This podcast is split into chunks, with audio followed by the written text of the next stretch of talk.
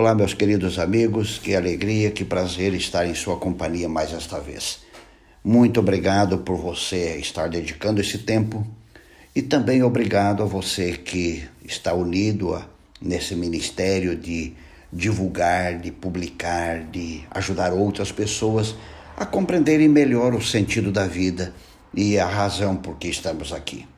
É o pastor Elvio Menezes e hoje quero trazer uma reflexão que começa com uma história. Não sei se ela é real, se ela foi criada, mas ilustra um ponto que nós precisamos pensar, mas não só pensar. Nós precisamos crescer muito. A história diz assim: um casal não possuía filhos. Resolveram adotar uma criança. Dirigiram-se a um orfanato e procuraram falar com o diretor, contando a ele o que desejavam naquela entrevista. O diretor do orfanato deixou-os à vontade para manterem contato com as crianças. Depois de algum tempo, encontraram um garoto de cinco a seis anos de idade. Era vivo, boa aparência e demonstrava ser muito inteligente. Resolveram ficar com ele. O senhor, ao falar com o menino, disse que queria adotá-lo para ser um filho. Dariam a ele uma bonita casa para morar, um belo quarto, uma caminha quente, uma bicicleta nova, boa roupa e boa comida. Após apresentarem a proposta, o menino falou o seguinte: É só isto que vocês têm para me dar? A senhora, um tanto nervosa, perguntou: o que mais você quer? Você vai morar numa bela casa, terá um lindo quarto, bicicleta nova, boa roupa, boa comida. Ao que o menino respondeu: Eu quero amor. Se não tiver amor para me dar, prefiro ficar aqui mesmo. Meu querido amigo, minha querida amiga, ao ler essa história, ao tomar consciência dessa história, fiquei pensando: o que é mais fácil? Dar amor ou dar coisas? E quero questionar você que tem filhos. Vamos pensar primeiro no âmbito familiar. O que é que você tem dado aos teus filhos? Você tem dado coisas, bicicleta nova, na linguagem de hoje, celular, uh, outros aparelhos eletrônicos, boa roupa, um bonito quarto, uma boa uh, mesa de refeições. O que é que você tem dado aos seus filhos? Este garotinho disse: Olha, se é só isso que vocês têm para me dar, eu prefiro ficar aqui.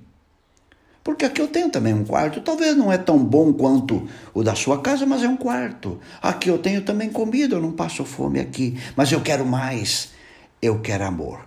Meu querido, a coisa mais fácil para dar às pessoas é coi são coisas.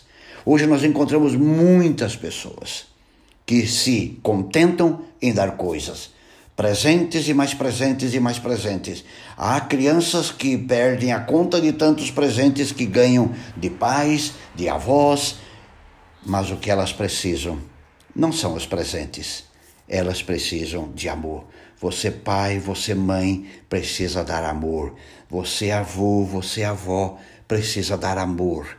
O mundo está carente de amor. Hoje é muito mais fácil nós darmos para a esposa coisas. Na minha vida de pastor, encontrei muitas mulheres que se queixava do marido que ele não dava amor. Mas por outro lado, ela dizia assim: ele não deixa faltar nada em casa. Minha, meu amigo, minha amiga, comida, roupa, há entidades sociais que dão, há órgãos públicos que dão, mas eles não dão amor. Pai, você existe para dar amor. Mãe, você existe para dar amor. Marido, você existe para dar amor. Esposa, você existe para dar amor. Não podemos nos contentar em oferecer coisas, em dar coisas e achar que isso é tudo na vida. Não. A vida é aqui, é, aliás, para ter sentido a vida, precisamos dar amor. Jesus disse no Evangelho de João, que está registrado no Evangelho de João, capítulo 13, o verso 34 e 35 diz: Um novo mandamento lhes dou: amem-se uns aos outros, como eu os amei. Vocês devem amar-se uns aos outros. Com isso, todos saberão que vocês são meus discípulos, se vocês se amarem uns aos outros. Não ande pelo caminho mais fácil de dar coisas. Não ache que Deus precisa de coisas. Deus precisa do teu amor, do meu amor.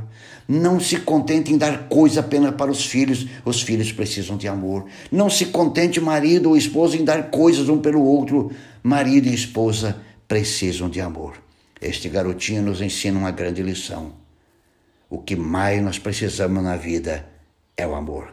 As coisas ficam sempre em segundo plano, devem ficar sempre em segundo lugar, mas o amor deve sempre estar em primeiro lugar a Deus e aos seus filhos. Pense nisso e que Deus te abençoe.